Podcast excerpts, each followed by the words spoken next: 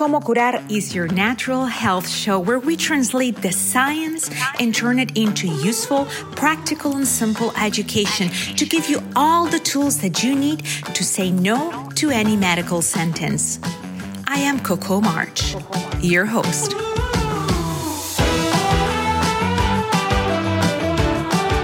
You ever wondered why it's so hard to lose weight? Are you one of many people who do not eat a lot but seem to have a slow metabolism? Today, an interview with Dr. Robert Lustig, endocrinologist and author of the book Metabolical and a number of other bestsellers. We will discuss the true reasons of why we are so fat as a nation and the myths that we have been taught that are a lie. Listen carefully and enjoy the interview. We are with one of my favorite people in the world just because he brings such an array of knowledge and easy, as I call human language for all of us to understand, especially when we're speaking about obesity and the epidemic that we are living nowadays, in which most people think if I'm overweight, is because I eat too much.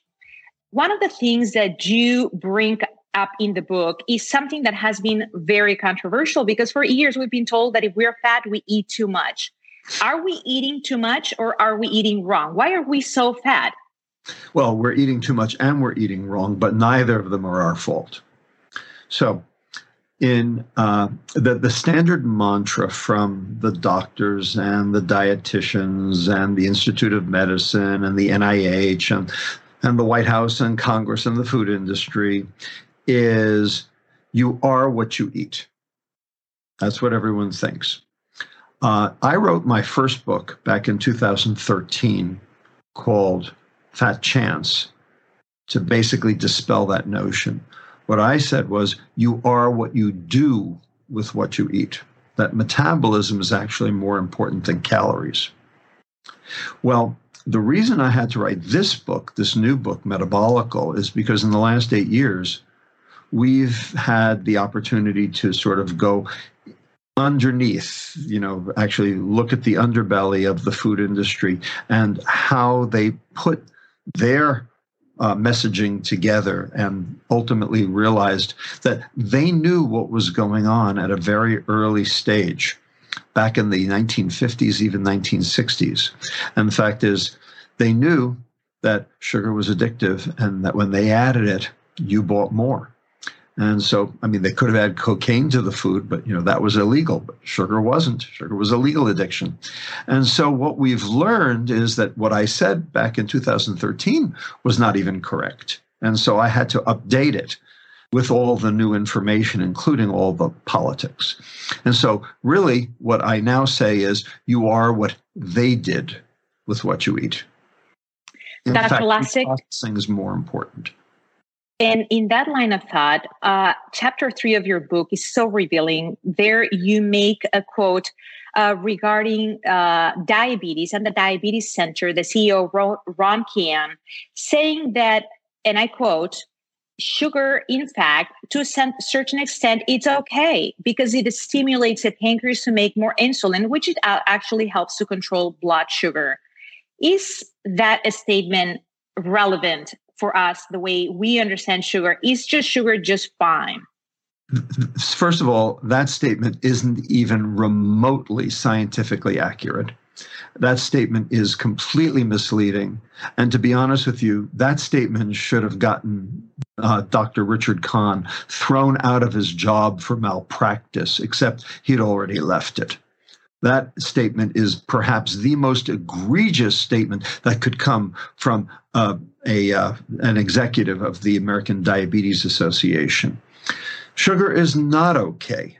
Um, it does increase insulin secretion, but that doesn't mean it controls your blood sugar. And the problem with sugar, dietary sugar, is something that has nothing to do with controlling your blood sugar. It has to do with the fructose molecule. Now, for your listeners. Sugar, the stuff you put in your coffee, is sucrose. All right. You can get it from cane, you can get it from beets. It is two molecules, not one, two. One's called glucose, one's called fructose, and they are bound together. High fructose corn syrup, which is what's found in, say, sodas and chewy cookies, are one glucose, one fructose, not bound together. That's the big difference. Now, glucose is the energy of life. Every cell on the planet burns glucose for energy. Glucose is so important that if you don't consume it, your body makes it. The Inuit, you know, the Eskimos, they didn't have any place to grow a carbohydrate. They had whale blubber. All right. They still had a serum glucose level, even though they didn't consume glucose, because their liver would take fatty acids or amino acids and turn it into glucose in order to be able to power the body and particularly the brain. So while glucose is necessary for life, it is not necessary to consume for life. Big difference. Now, fructose, this other molecule, the sweet molecule, the molecule that's addictive, there is no biochemical reaction in the body that requires it. It is completely vestigial to all vertebrate life on this planet. It is a holdover from our plant ancestors. It's why they're plants and we're not. In fact, you do not need any fructose. Now, we do have an innate capacity to metabolize a little bit of it, just like we have an innate capacity to metabolize a little bit of alcohol but if you overdose, you get sick. So you can get sick acutely, you know, and wrap your Lamborghini around a tree, or you can get sick chronically and get cirrhosis of the liver and die from that. Well, fructose does not make you wrap your Lamborghini around a tree, it just makes you irritable. But it causes the same uh, cirrhosis that uh, alcohol does, and it does it for the same reason. So the fructose molecule is the problem in sugar, having nothing to do with glucose and having nothing to do with glucose control. So Dr. Kahn's statement that you need sugar and that it's a little bit, it's okay, is actually uh, completely off topic, not to the point, and actually quite egregious. And I would love to debate him and basically hand his head to him along those lines and uh, that statement that that was made is very confusing because the average diabetic person will go to the american diabetic society and they will look up what what's normal. I mean what am i supposed to trust? But understanding what you said that fructose is really the the culprit here. Where is fructose? Why are we living in an epidemic of over fructosing ourselves if we may call it that way? So so Fructose is found in fruit. Fructose is the reason that fruit is sweet. Glucose is sweet, but not that sweet. Um, glucose is like molasses. molasses are basically what glucose tastes like. Um, glucose is like what Karo syrup is. Okay, you don't see people going around chugging Karo syrup, do you? I mean, it might be good in an apple pie or a pecan pie, but you know, it's not something that's overly consumed and abused. Same with molasses. That's straight glucose. It's sweet, but not that sweet. So, where would this come from? So, fr- fructose is very sweet. Okay, it's three times as sweet as glucose. It comes from fruit because fruit has sucrose, it has glucose, fructose bound together. Right? The reason that fruit is okay is because of the fiber. So fruit has fiber. All fruit has fiber. Some have more fiber than others. The two that don't have much fiber are grapes and bananas. And those are actually the two that are somewhat problematic because they don't have enough fiber. But in general, the rest of all the fruits, the amount of fructose in the fruit correlates with the amount of fiber in the fruit. An example sugarcane. Sugarcane is a stick. You can't even chew the damn thing because there's so much fiber. It happens to have the highest sucrose concentration. That's why it's sugarcane. But you practically have to suck the stuff out. You don't get very much, unless, of course, you put it in a pot still and you know crystallize it out, and then you sell it in five pound bags of white sugar that you buy at the grocery store. All right. So the fructose is found in fruit, which is why it's called fruit sugar or fructose. I mean, that's where the word comes from. Right? But it is um, offset by the fiber in the fruit. Now, if you take that, and the reason the fiber offsets it is because in the intestine, the fiber will form a gel on the inside of the intestine. You need both fibers, soluble and insoluble. The insoluble fibers, like the stringy stuff in celery, the soluble fibers, like the pectins, like what holds jelly together, and they're globular and they plug the holes in that lattice work that the cellulose makes up. Together, the two form this gel on the inside of the intestine and block absorption from the gut into the bloodstream. So even though you consumed it, even though it passed your lips, because of the fiber in the fruit, it actually never got absorbed. It stayed in your gut and goes further down the intestine where the bacteria will chew it up for its purposes. So you will have protected your liver because of the gel, and you will have fed the gut because you will have moved the food through the intestine for the bacteria to be able to, cons- to, to uh, metabolize it themselves. So you were basically feeding your gut. So fruit is good, juice is not. And because what happens with juice is you have put it in a Vitamix or a Breville or a Magic Bullet or whatever it is that you use to make the juice, you know, smoothies or whatever. And what will have happened is that the blades of the uh, machine will have sheared the insoluble fiber into such little itty bitty pieces that it can't form that lattice work in order to make that gel. And so the um, uh, fructose will still get absorbed just as rapidly. And so you will not be protecting your liver and you will not be feeding your gut. So fruit is good, juice is bad. Now, the food industry does not want to tell you that because they're not selling fruit, they're selling juice.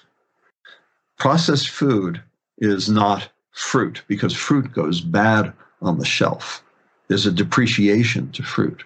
But once you squeeze it and freeze it, it lasts forever. And you can sell it on the commodities market, frozen concentrated orange juice. All right. So this is how they make money. This is how they reduce depreciation. Good for them, bad for you. So you make a very good point and uh, I, am a mother of four children. I remember when they were in daycare going to the school fighting with the people and saying you cannot give my child juice and call it fruit. Is not one serving of fruit what you're giving him. You're giving him a metabolic disaster. And i personally, because I'm a little feisty, I sued that specific daycare because I felt that they had to respect my wishes as I was a paying parent. But I feel that a lot of parents, sometimes they are in, in this situation that they're told that it's okay. Now, moving all this great information into the community that listens and views these videos, most of them are either from uh, American Latino descent or they are living in other countries like Mexico or any South American country. In your book you talk about different aspects. I mean there are so many that it'd be impossible. That's why i want anybody that reads english to get dr Lustig's book metabolical and hopefully will be available in spanish soon. I haven't asked if that's going to happen. Well we'll need a publisher who's willing to do that and thus far we've not no no spanish uh, uh, language publisher has uh, approached us. We'll we'll we'll work at that because this is a channel that most spanish people listen for help millions of them. So hopefully we'll find a good publisher but in your opinion, uh, with this confusion that exists for parents, now we have to interact that with the descendant of the the American Latino or the Latino population. In your book, you talk about certain genomas, Morpheus changes uh, uh, that have not adapted to these high fructose uh, foods. What happens when somebody from Latino descent has, you know, orange juice for breakfast, a bowl of cereal, a sandwich for lunch with a little bit of soda, and just this overload of sugars. So, first, you have to understand what fructose does to your liver. So, as I think I mentioned before, fructose and alcohol, we have a limited capacity to metabolize them. What happens if your liver sees too much of either one? Fructose or alcohol? The answer is your liver has a set of enzymes in it that metabolize energy and you overwhelm those enzymes, they are basically flooded with a tsunami of either sugar or alcohol, doesn't matter, either one. The liver can't handle the load. So it converts the excess into fat. All right. So you've turned sugar into fat. You've turned alcohol into fat. And this is where fatty liver comes from. And America now has an epidemic of fatty liver disease, but it's really not an epidemic, it's a pandemic because every other country has it also. Not as bad as us. 45% of Americans have fatty liver disease today.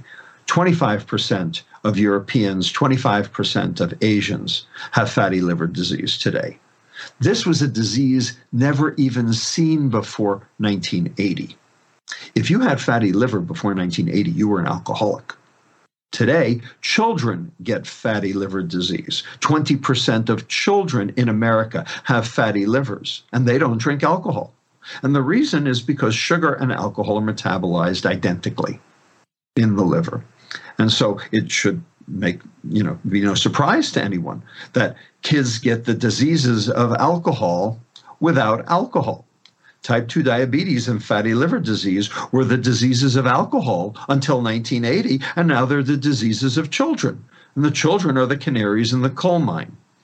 So when the liver is overwhelmed by excess sugar which is what happens when you drink a glass of orange juice or eat a bowl of Froot Loops. And that, by the way, is the National School Breakfast Program. right? And it's seven times the upper limit of normal for sugar in a day. And it's just breakfast. So no wonder our kids are getting sick. The liver takes the excess and turns it into fat. Now, there are two transcription factors that are involved in that conversion. And in Latinos, and no one knows why this is, in Latinos, they have polymorphisms of those two transcription factors that put them at greater risk because a little sugar makes a lot of liver fat.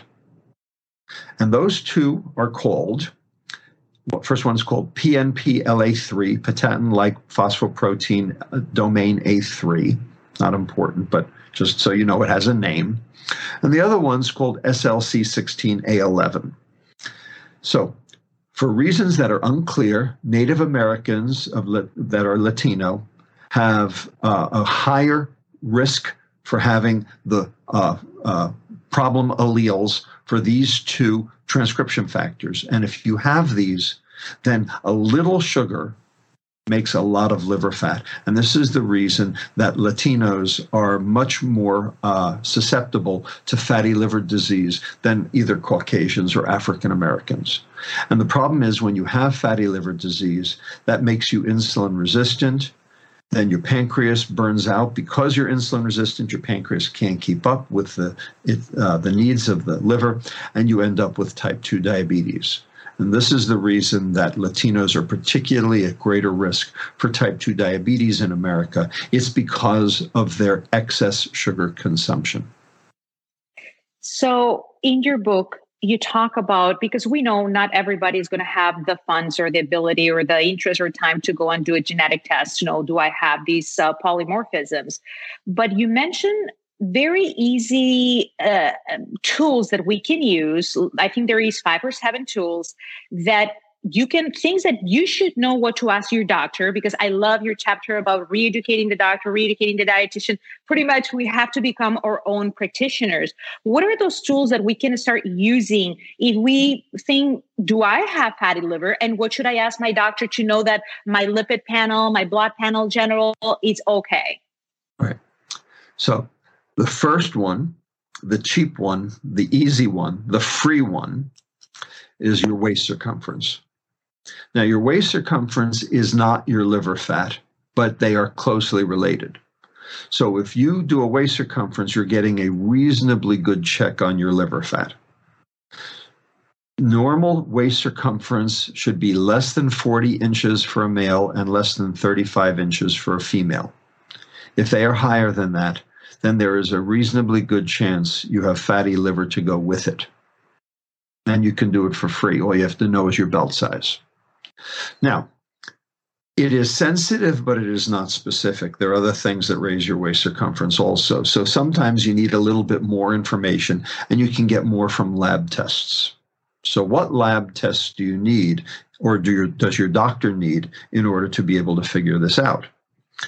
The best one is called an ALT. ALT stands for alanine aminotransferase. This is a standard liver function test. You get it on a standard chem panel. The problem with it is that the normal range is wrong. So when I entered medical school, the upper limit for ALT was 25. Today, the upper limit for ALT is 40. How come? Same test. What happened? Why in 40 years, 45 years, did the upper limit go from 25 to 40? And the answer is because everyone has fatty liver disease now. The way you figure out a normal range is you do thousands of tests in people you think are healthy, and then you figure out what the mean and two standard deviations is, and that's where you draw the line and you say, okay, that's uh, too high. That's that's your upper limit. The entire curve has shifted to the right over the last 45 years because now everyone has fatty liver because of the sugar. But of course, the lab doesn't know that. So they just say, well, the upper limit's 40. Hey, when I entered medical school, it was 25. What's changed? The answer is our food. And so now 40 is on the lab slip. No, 25 is still the upper limit of normal. And your doctor needs to know that. And that's another reason I wrote the book, is so, so that your doctor would know that.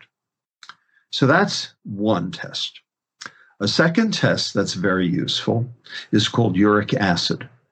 Now, uric acid is a proxy measure for protein consumption, but it's also a proxy measure for sugar consumption. Now, uric acid is one of the reasons that your blood pressure goes up. So, when you have high uric acid, that uh, causes uh, an uh, uh, inhibition of an enzyme in your blood vessels that lower your blood pressure. So if you inhibit it, it raises your blood pressure. So just a spoonful of sugar helps the blood pressure go up. I actually wrote a paper called that. Um, so um, uric acid go, normally goes out in the kidney, and a normal uric acid should be less than 5.5. But if you look at the lab slip today, the upper limit of normal for uric acid is 7.0. How did it get from 5.5 to 7.0? Same way. So, it, you know, your doctor needs to know not just what your uric acid is, they need to know what the normal range is in order to interpret it correctly. So these are two lab tests that are immediately available to you that will give you lots of information. The third one that is very important is your serum triglyceride. Now, everyone makes a big deal about the LDL. And it's true that LDL does correlate with heart disease. I don't argue that. But serum triglyceride actually correlates better. The hazard risk ratio for LDL and heart disease is 1.3. The hazard risk ratio for triglyceride and heart disease is 1.8. So it is 50% better at predicting a heart attack even than LDL.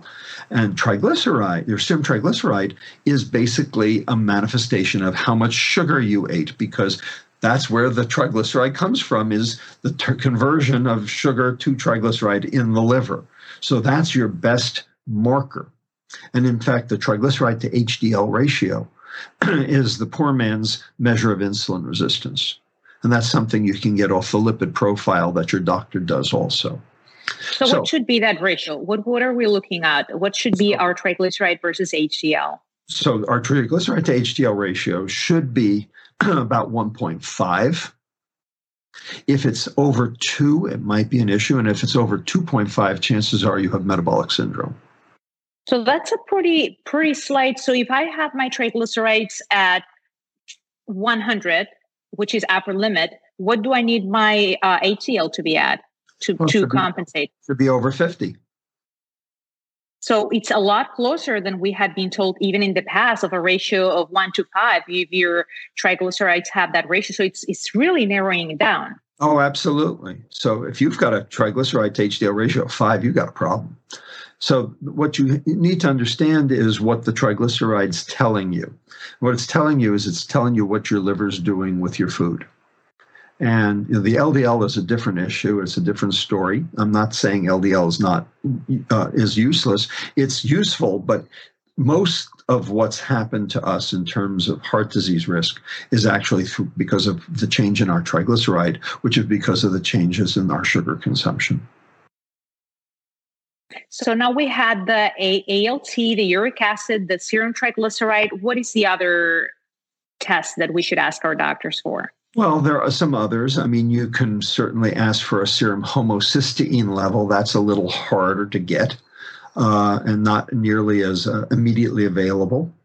Uh, there are some other tests like LP little a. Obviously, uh, you should get a hemoglobin A1C. The, that's the diabetes test. But the problem with that test is by the time it's changed, the horse is out of the barn. It's the last thing to change. So you don't want that. And then finally, the most important test is a fasting insulin. By far and away, fasting insulin is the most important test to get. Now, the American Diabetes Association says don't bother. I'm telling you that's wrong. That's just wrong. They tell you don't get a fasting insulin for two reasons. The first reason is they say the test isn't standardized across laboratories. The reason is because cheap tests measure another hormone called proinsulin and proinsulin is not as, strong as insulin. But if your pancreas is putting out proinsulin, that means it's under major stress. So it doesn't matter. If your insulin level's high, that's all you need to know. And that tells you that you've got metabolic problems. The second reason the ADA does not suggest drawing a fasting insulin is because fasting insulin does not correlate with obesity. That's true. It correlates with metabolic health, which is much more important. So in both cases, the ADA is, you know, being misleading about the need for fasting insulin. I think it's the single most important test that people can do. That, do- but doctors need no- to know how to interpret it, and that's the reason I wrote the book. So, for those that are not so familiar with uh, with testing insulin and hemoglobin A1C, what is the difference between hemoglobin A1C and insulin? Between those two testing? So, hemoglobin A1C basically tells you if you have diabetes. Fasting insulin tells you if you have metabolic dysfunction. So, so where the, do we want our insulin? Sorry? Where do we want our insulin levels? Oh, our fasting insulin should really be as low as possible, you know, preferably under two or under three, but the, you really only you know, elite athletes, you know, can be that low. You know, the, the majority of us, you know, shall we say, mortals, um, you know, uh, fasting insulin less than ten is fine. Um, a, a fasting insulin greater than fifteen starts to, you know, pretend uh, uh, concern and problems for the future. So, knowing all these numbers, now we move this into a subject that is of great interest for all of us children. You mentioned before that we have more than epidemic, a pandemic, kids all over the world. Just in the US alone, 20 or over 20% of our children are young, sick adults. I mean, they're they're just they have livers that belong to a 70, 80 year old. What can you say as a parent? What what can parents do? Because I feel sometimes that they're we as parents feel paralyzed with so much information. Where do you begin? Um, uh, three words. Three words. Eat real food. Now, the problem is what's real food? Is Cheetos food? That's my question. If you think Cheetos is food, then basically you're sunk okay? Because you won't be able to dig yourself out. And part of the reason i wrote the book is to explain what food is. What the you know consumer packaged goods industry the cpg industry is selling you is not food. It's poison. Something. and the question is how do i know that? I mean after all it's got calories it's they might even have laced it with vitamin c or vitamin d or something. Why do you call it poison? In order for a food to be healthy it has to satisfy two criteria protect the liver, feed the gut. as we talked about earlier with the fiber. Foods that protect the liver and feed the gut are healthy, but those are that's real food. Foods that starve that that sorry flood the liver and starve the gut are poison, and that's what processed food does. They added sugar for palatability, that floods the liver. They took the fiber out for shelf life, that starves the gut. So basically, a low sugar, high fiber diet is healthy. That's called real food. A high sugar, low fiber diet is what basically kills you. And the reason is because they've turned food into poison by adding sugar and subtracting fiber. Now, there are other things in food that are a problem too such as glyphosate and heavy metals and branched chain amino acids when there are too many, and iron and other things that can cause damage as well. And also, the lack of fiber in the food causes changes in intestinal permeability, can lead to irritable bowel syndrome, inflammatory bowel disease, uh, um, sepsis. Uh, also uh, uh, ultimately can cause uh, psychiatric problems, behavioral health problems, depression, even psychosis um, depending on exactly what's happened. All of this is, you know, relayed in the book. The point is, real food doesn't do any of those things. Processed food does, and the reason is because you have flooded the liver and starved the gut. So that's the key to food, and you, you have to learn the difference in chapter 10 where you speak about foodable not druggable and we can talk about those uh, pathologies that are really the expression of an underlying inflammation. But before that something that really intrigued me was the point that you made about feeding the gut and the microbiome the microbiota and the association that has been found with autoimmune conditions. What is the link that you've seen in children in adults in adults on the growth. I mean, an, an exponential growth on autoimmune conditions and that lack of food, real food for the microbiome. Right. So there are two things that have gone up unbelievably rapidly in American society. One is food allergy, and the other is autoimmune disease. And the question is, where do these come from, and why are they going up so so rapidly, you know, throughout American society? And, you know, the medical establishment isn't, you know, hasn't, you know, given the final word on this. And so I'm not going to tell you I have the final word because, you know, we're just at the beginning of this. But what we do know now is that the intestine is supposed to be a barrier. It's supposed to keep things in. It's supposed to let nutrients cross, but it's not supposed to let other stuff. There's a lot of junk in your intestine, in your gut. There's lipopolysaccharides, there's cytokines, whole bacteria. They're not supposed to get across into your bloodstream, but they are. And we know they are because we can measure it. Now, when those things get across, you set up inflammation.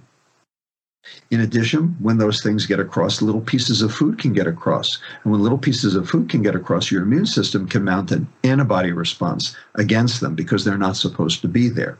So you basically generate an immune response to various components of food. That can set you up for food allergy. So you can get inflammatory bowel disease, you can get systemic inflammation because your gut's not happy. And we have a name for this general process. It's called leaky gut. Okay, the gut is supposed to be a barrier, and somehow it has become leaky. Now, what made it leaky? Many things, but in particular, sugar. Now, why does sugar make the gut leaky? and the answer is because when sugar goes through the intestine to get into the bloodstream, it has to be phosphorylated, which therefore reduces the amount of ATP or chemical energy within the cell. That weakens the cell, and the junctions between the cells that hold them together, that pro- provide that barrier, called tight junctions, okay, they become dysfunctional and they separate, they come apart. And so transiently, you end up with the ability, with the uh, inability to be able to stop the stuff in the intestine from getting into the bloodstream. And so you can measure lipopolysaccharides, you can measure cytokines, you can measure whole bacteria. You can actually block it with antibiotics. It's one thing that antibiotics do do is they get rid of those. But of course, antibiotics cause other problems and change the, the gut flora. So that's not a good answer. That's not a good long-term answer. The point is we have the data to show that your gut, which is supposed to be an impenetrable barrier, is not. And it is through that mechanism that all of these inflammatory processes that we are seeing go up, like food allergy, like inflammatory um, bowel disease, like you know systemic inflammation, like autoimmune disease. These are things that are getting worse, in part because our intestine is not as competent as it used to be because of our food. When in chapter 10 you talked about those diseases, let's we've touched a little bit on diabetes, fatty liver, but there is a number of diseases that we as uh, even if we're physicians, we've always called them diseases, but now the patient, the layman person, we're telling them they're not diseases. Can we, in a very easy language, explain why they really are not diseases and why food is the treatment rather than drugs?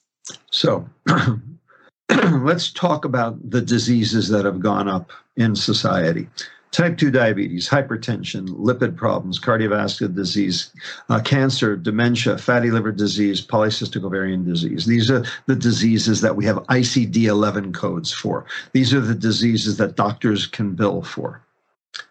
These are not diseases, these are the symptoms of disease. These are actually the manifestations of the underlying problems. The underlying problems are actually what's going on inside the cell to cause these dysfunctions. And I'm going to name the eight that we've identified as a, uh, the medical establishment have identified eight. Now, there's no ICD 9 code for or 11 code for any of them. Doctors don't bill for them, and you've never heard of most of them. Okay, but here they go glycation, oxidative stress, mitochondrial dysfunction, insulin resistance, membrane instability, inflammation, methylation, and autophagy. These are the subcellular processes that are going on underneath. When these are working for you, you'll be 110 playing tennis.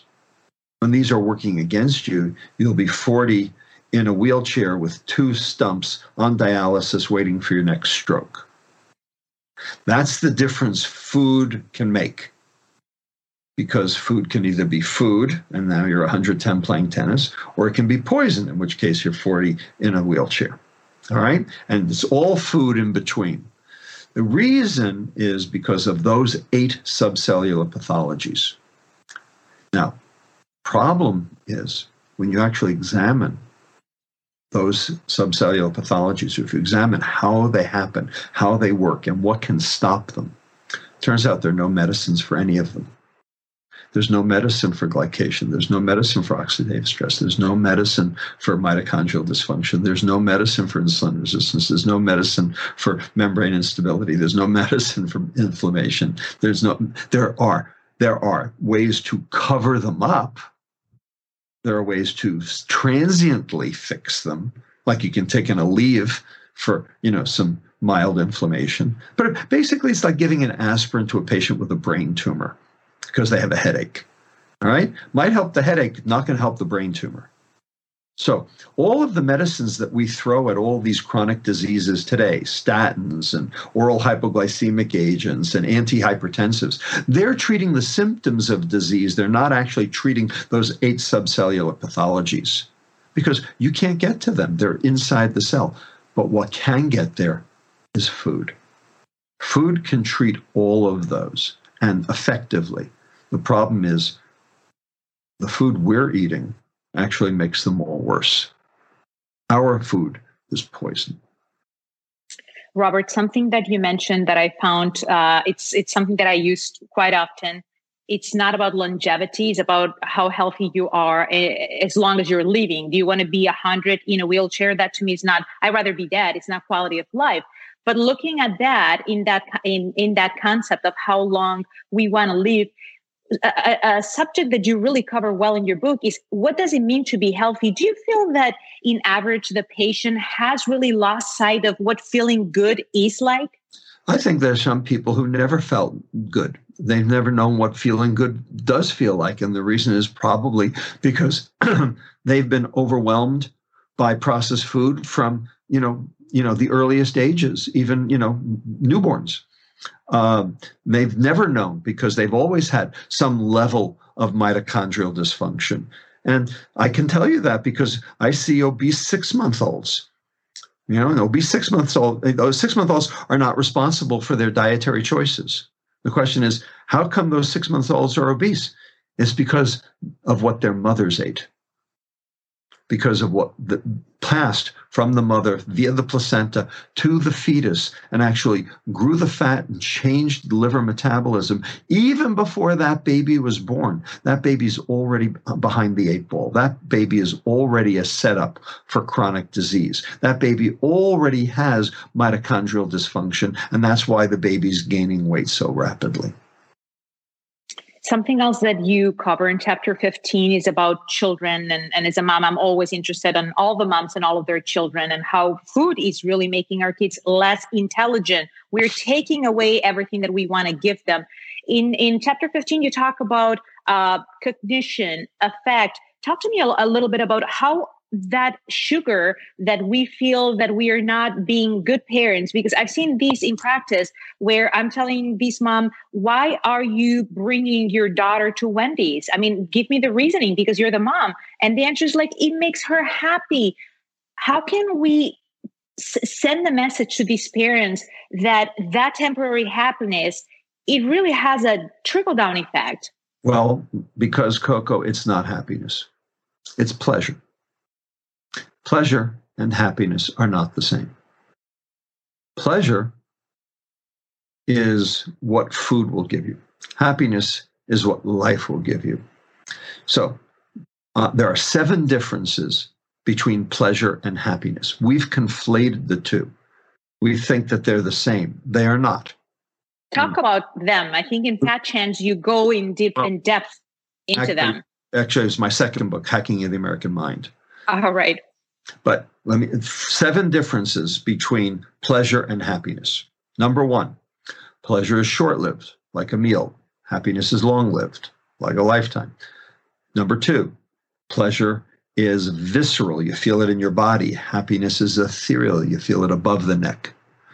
Number three, pleasure is taking, like from a casino. Happiness is giving, like to Habitats for Humanity.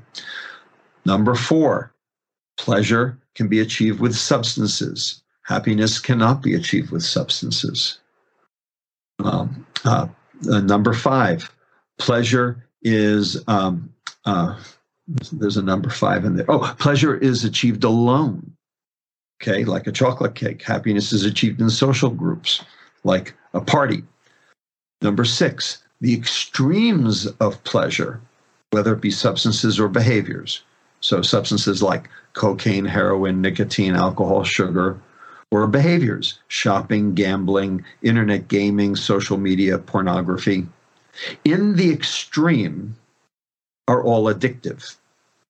There's an aholic after each one of those chocoholic, sexaholic, alcoholic, you know, uh, uh, shopaholic. Okay, but there's no such thing as being addicted to too much happiness. And finally, number seven, the most important one Pleasure is dopamine, happiness is serotonin. Two different neurotransmitters, two different areas of the brain, two different sets of receptors, two different regulatory pathways, two different mechanisms of action. So you say, well, like, why do we care? So what? Turns out the more dopamine, the less serotonin. The more pleasure you seek, the more unhappy you get. And so you can end up in this vicious spiral trying to chase your quote happiness, except it's not happiness. You're chasing your pleasure in an attempt to try to fill your happiness, but it's not working. And this is the basis of addiction and also depression. So, in a way, when we feel that we are making our children happy, yet we are just giving them pleasure, we are setting them up for failure, which uh, it, it, brings up another point in your book that it talks about one generation at the time. Because one, when I started reading your book, it's like uh, I was so excited, and when uh, there is progress, I can see there is progress. But when do you feel that our children and how do our children play a role play a role into this change? And when do you see society and industry in general going to understanding and accepting yes we have to change the way we eat if we want to stay healthy? Well i will tell you that the processed food industry has basically done everything it can to try to you know uh, negate or deep six this message because you know this is an attack on their money generation. You know this is where they get their profits you know the annual profit margin of the food industry went from 1% per year before they started adding sugar to the food to 5% per year this is their juggernaut this is their gravy train they don't want to stop because this is how they got rich so they are not on board having said that the last 40 to 50 years, we've now recognized that what we've done has not worked. All right. And things are just getting worse. And people are understanding that. And actually, the food industry is understanding that. And there are some food industry concerns. There are some companies that are trying to now act responsibly. It is very difficult. They face an uphill battle. I'm helping two of them for no money, by the way.